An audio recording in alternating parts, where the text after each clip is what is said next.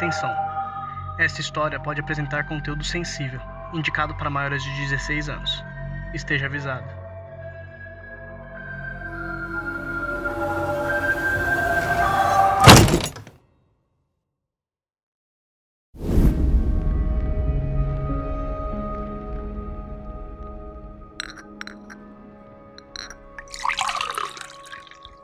Edgar saiu da cozinha para a sala de estar com uma caneca com chá de camomila ainda fumegante.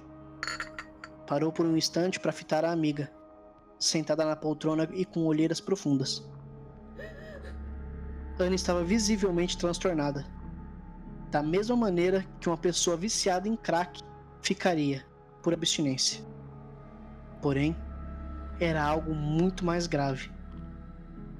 Entregou a ela a caneca e se sentou ao seu lado. Obrigada. Ela tomou dois goles, sem se importar se estava quente ou não. Estava precisando daquilo para se manter acordada. Precisava permanecer alerta.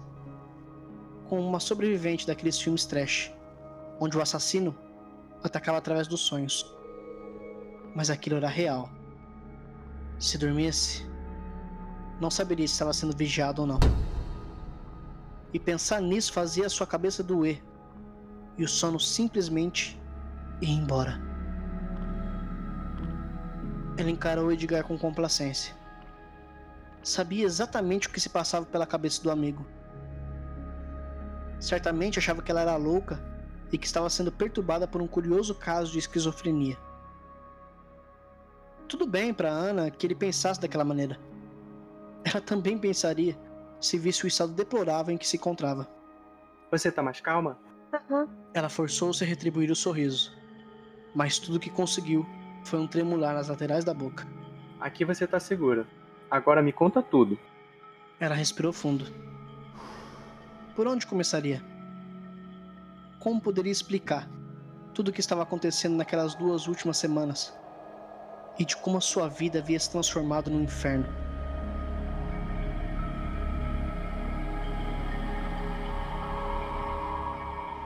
De repente, começava a achar aquela ideia de ter vindo até o Edgar muito ruim. Ele era um bom amigo, mas não o tipo perfeito. Poderia ajudar e com quem ela poderia desabafar. O olhar dele de julgamento era sempre o pior. Desde a escola, quando o conheceu, Ana tentava se acostumar com aquele traço de personalidade dele.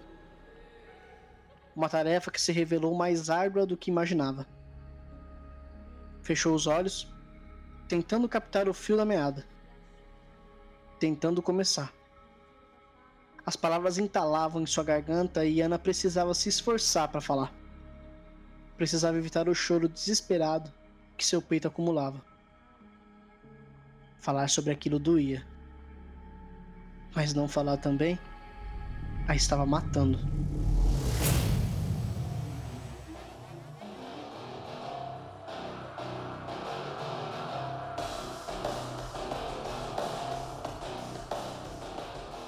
Começou no sábado, dia 12. Umas duas semanas atrás. A Fer me chamou pra ir na balada e, bom, eu fui. Achei que festas noturnas seriam um tipo de coisas que, bom, eu só viria falar. Nem chegaria perto. Mas a vida resolveu me presentear com uma amiga que sabe fazer a minha cabeça, né? Fazer a nossa, né? Enfim, a gente foi na naquele perto do centro, que ela vive falando. Eu não tava muito afim, mas tentei aproveitar ao máximo. A gente dançou, bebeu, se divertiu. A Fer beijou uns cinco, mas eu só beijei um. Esse cara. Eu nem sabia qual era o nome dele, mas tinha achado bonito e não me importei com o papo também. Não dava para escutar nada de qualquer forma. Bom, a gente ficou. Foi só um beijo. Não dei nem meu número, mas sabia meu nome. Só assim para explicar como eu... ele me achou depois.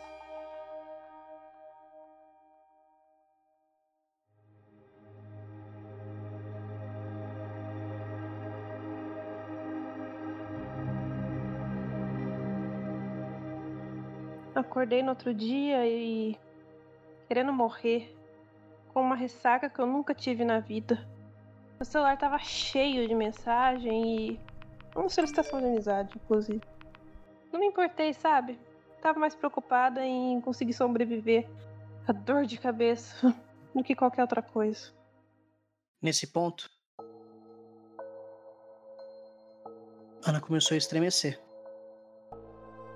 Suas mãos voltaram a apertar a caneca de chá com força. E suas pernas não paravam quietas. Lembrar de tudo aquilo, daquele passado não tão remoto, fazia sua ansiedade atacar. A bola no estômago começava a se formar e ela só queria chorar. Será que era só com ela que aquilo acontecia? Nunca tinha pisado em uma balada e a primeira pessoa que beija é um maluco. Boa! Que menina de sorte! Edgar só continuava a encará-la. Apesar do seu rosto demonstrar compreensão, também havia ali a sombra de um sorriso de deboche. Algo como um pai escutando de sua filha as coisas novas que ela aprendeu, tentando parecer curioso, mesmo que ele já soubesse de tudo. Era assim que se sentia.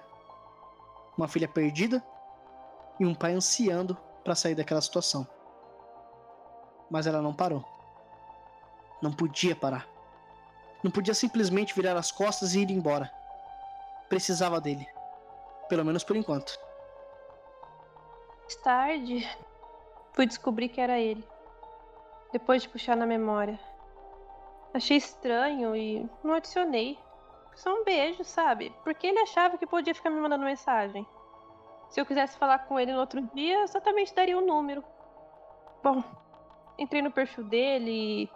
Ele é o típico cara rato de academia que é a favor da moral e dos bons costumes. Um idiota completo.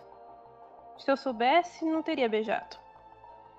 Contei para Fernanda o que tinha acontecido e ela simplesmente me ignorou. Ficou falando pra eu trocar ideia com ele. Ver se era um cara legal. Mas era só eu caçar um pouco de informação no perfil para saber que ele não era. Não era uma pessoa com quem eu gostaria de sair. E, bom, vida que segue. Outro gole de chá. Mais uma estremecida no corpo. De noite, meu celular começou a vibrar. Com mensagens que não paravam de chegar.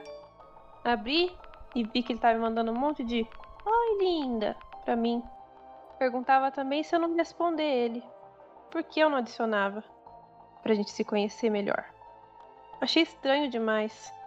Mas respondi com oi e fingi que não sabia de onde ele era. Ele disse que era da balada e que tinha se apaixonado pelo meu beijo. Um papo furado assim. Parei de responder logo depois. Eu não tinha vontade nenhuma de ficar com ele de novo. Na segunda-feira de manhã, recebi outra mensagem. Deveria ter o bloqueado. Eu sei. Mas não o fiz. Ele começou a ser mais violento. Começou a me chamar de metida e não imaginou que eu faço assim quando me beijou. Tem mais chá? Edgar suspirou e levantou da poltrona. Pegou a caneca e foi para a cozinha. O que ela estava fazendo ali? Por que estava se submetendo àquele tipo de tratamento? Estava desesperada demais. Era a única explicação. Quando Fernanda não a escutou, a única saída que encontrou foi falar com aquele que ela achava ser seu amigo. Ana e Edgar nem sempre se gostaram. Na escola, pelo menos durante o primeiro ano do ensino médio, ele nem sequer olhava na sua cara. Foi numa prova em dupla que começaram a conversar e descobriram que tinham coisas em comum. Isso no segundo ano. Grande parte dessa versão era por ela ter, sem saber, namorado com aquele que era o maior amor da vida de Edgar. Ricardo. Ricardo não era gay. Mas isso não importava, importava? Ele ainda se sentia roubado. No entanto, Ana pensou que já tinham superado isso. Já faziam três anos. Ela queria ir embora. Edgar voltou, trazendo a caneca. Dessa vez, estava cheia quase até a boca. Hum, continua. Ana engoliu em seco. Tomou um gole do chá e continua, mesmo que a contragosto. Não podia voltar sem contar com a ajuda de alguém. Edgar precisava acreditar nela. Só assim estaria segura. Afinal de contas, ela duvidava muito de que seus pais acreditassem naquilo, sendo como eram. Ok. Mas ele continuou a aparecer com perfis fakes. Continuava me xingando e prometeu que faria da minha vida um inferno. Não acreditei e continuei bloqueando, mas fiquei com medo. Ah, também ficaria, amiga. Você tentou denunciar ele? Ana sentiu. Uma lágrima se formou em seus olhos. Quando ameacei denunciá-lo, ele começou a ser mais invasivo e foi quando as fotos começaram. Tinha foto da minha casa, da minha mãe, do meu pai, fotos da feira em casa. Comecei a evitar sair porque recebi dezenas de imagens minhas em todos os lugares. Ele tá me seguindo, Edgar. Os olhos de Edgar se arregalaram. Era aquela atitude que ela estava esperando o tempo todo. Um mínimo de sinal de que ele estava de fato levando aquela conversa a sério. Disse então que se eu contasse para alguém, iria matar todo mundo que eu amo e depois ia me matar.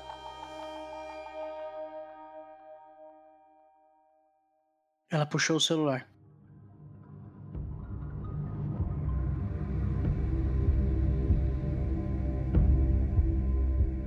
Acessou o aplicativo de mensagens e mostrou uma conversa. Nela, era possível uma foto de Ana na padaria e uma mensagem. Deveria ter me respondido, sua puta. Ninguém fode comigo desse jeito. Nem um depósito de porra como você. Edgar recuou. E seus olhos pularam imediatamente para a janela. Por um instante, imaginar aquele maníaco do lado de fora da sua casa foi um choque que não conseguiu suprimir.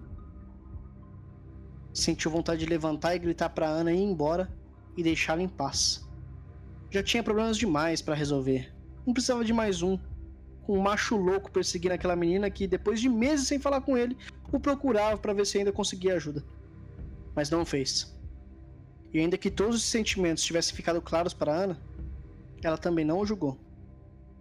Não imaginou que fosse diferente. Fernanda agiu da mesma maneira e já não respondia mais. Sua última mensagem, de três dias atrás, falava para ela procurar uma delegacia de crimes virtuais para, assim, tentar encontrar alguma maneira de se proteger e prender aquele cara. Só que funcionaria de verdade? Quando que homens malucos ficavam presos para sempre em um país como aquele? Eles sairiam uma hora ou outra e todo o inferno recomeçaria. Talvez pior. Não. Não talvez certamente seria pior. Estava de mãos atadas, como sempre achou que estaria, e o medo novamente a sufocou. Sentindo o desespero crescer em seu peito, ela também olhou pela janela. Mas nada viu. Mas sabia que ele estava do lado de fora. De alguma forma, como um monstro à espreita. Como um assassino de filmes trash. Como a morte esperando apenas um deslize da protagonista para enfim ceifar a sua vida. Olha, você precisa ir, tá? Aquelas palavras atingiram-no como um tiro a queima-roupa. Ana recuou levemente, surpresa. Na verdade, mesmo que já esperasse aquele tipo de reação, não sabia que ela realmente viria. Estava surpresa por estar tão certa e sua única chance de conseguir apoio de alguém se esvaiu, como areia numa ampulheta. Ela ficou em pé, sentindo não só o medo, mas também a raiva borbulhar dentro de si. Vai se ferrar, Edgar. E não ficou para ouvir a resposta. Saiu com passos pesados e batendo a porta. No entanto, assim que atingiu o nível da rua, parou.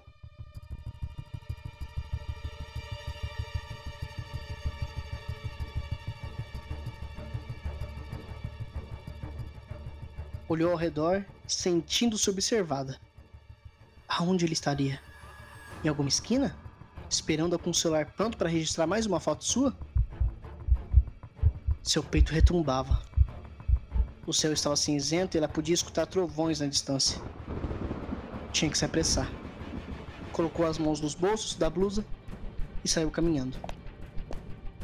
Olhava constantemente para trás, para cada parte da rua onde o maníaco poderia estar espionando. Não conseguia ver nada. Mas isso não significa que ele não consiga te ver. Esse pensamento fez andar mais rápido. As lágrimas já rolavam pelo seu rosto cansado. Não tinha outra alternativa. Teria que envolver a polícia naquilo. Já devia tê-lo feito. Quem sabe não instaurasse uma medida protetiva para ela? Qualquer coisa que garantisse a sua segurança e a segurança da sua família. Era uma boa alternativa, já que não podia contar com ninguém. Nunca se sentira tão sozinha em toda a sua vida como naquele momento. Sentia se transformando novamente em uma criança, abandonada e esquecida na rua, com medo de cada viela ou esquina e que fosse sequestrada pelo homem do saco. Olhava para trás constantemente, às vezes por achar que alguém a estava seguindo de perto. Até o som dos passos ela conseguiu ouvir. Mas não havia nada, apenas o silêncio.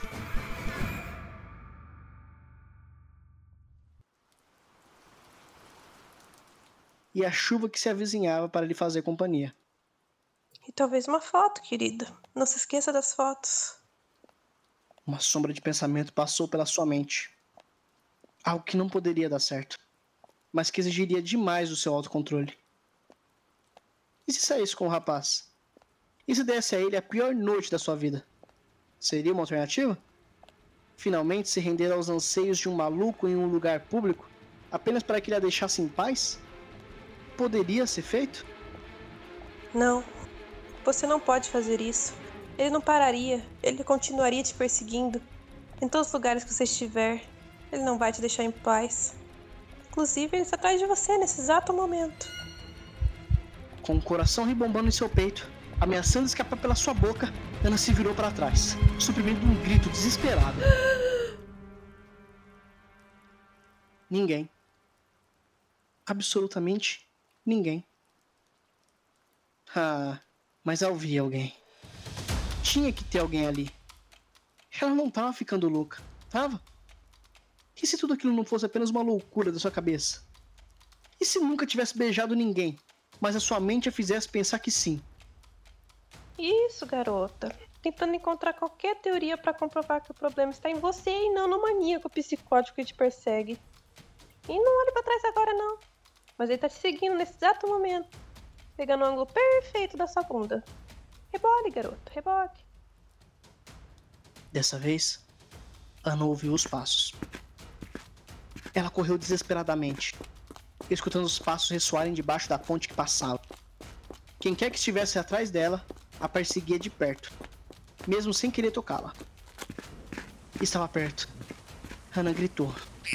A chuva começou a cair e ela chapinhava em poças d'água. O mundo ruía e a sanidade da menina também. Ia morrer. Ia ser estuprada. Não havia ninguém na rua. Quando mais se precisava da sociedade, ela lhe virava as costas. Uma lição que ela queria ter aprendido antes. Não deveria ter saído da sua casa. Não deveria ter ido daquela balada. Não deveria ter beijado a boca de ninguém. Não naquele mundo cão, onde atitudes insanas era plenamente incentivada por homens insanos e possessivos. Se sobrevivesse, se não fosse estuprada, faria questão de não confiar em mais ninguém.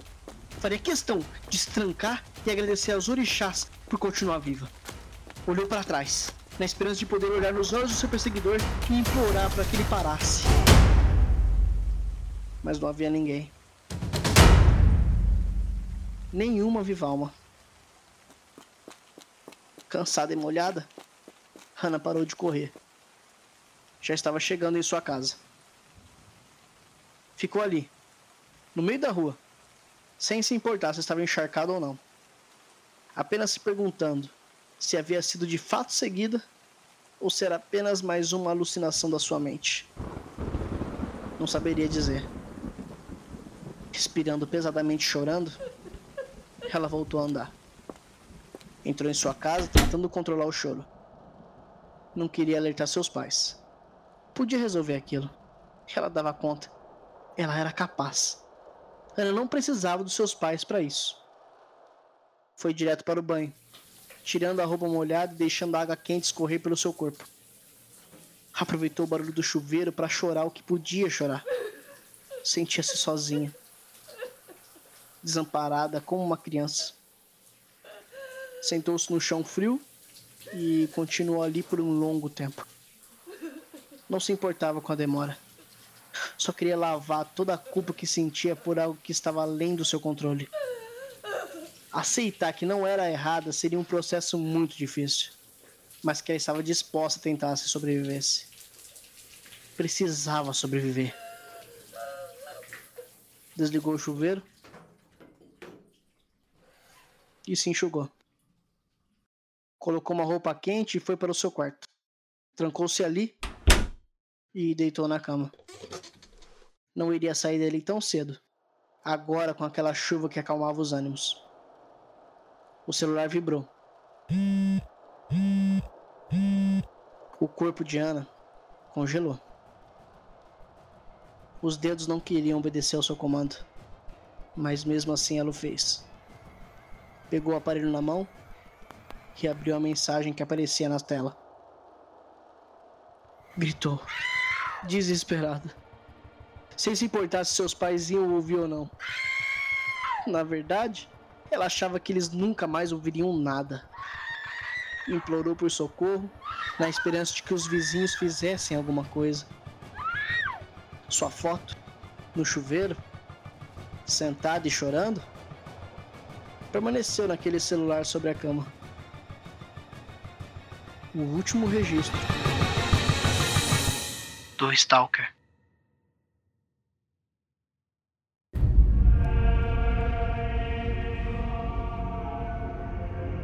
Stalker. Um conto de Edson Shedd. Narração: Edson Shedd. Personagens: Matheus Costa, como Edgar. Pamela Ravanelli, como Ana. Arte de capa: Anderson Oliveira. Edição de som e efeitos: Leandro José. Todos os direitos reservados.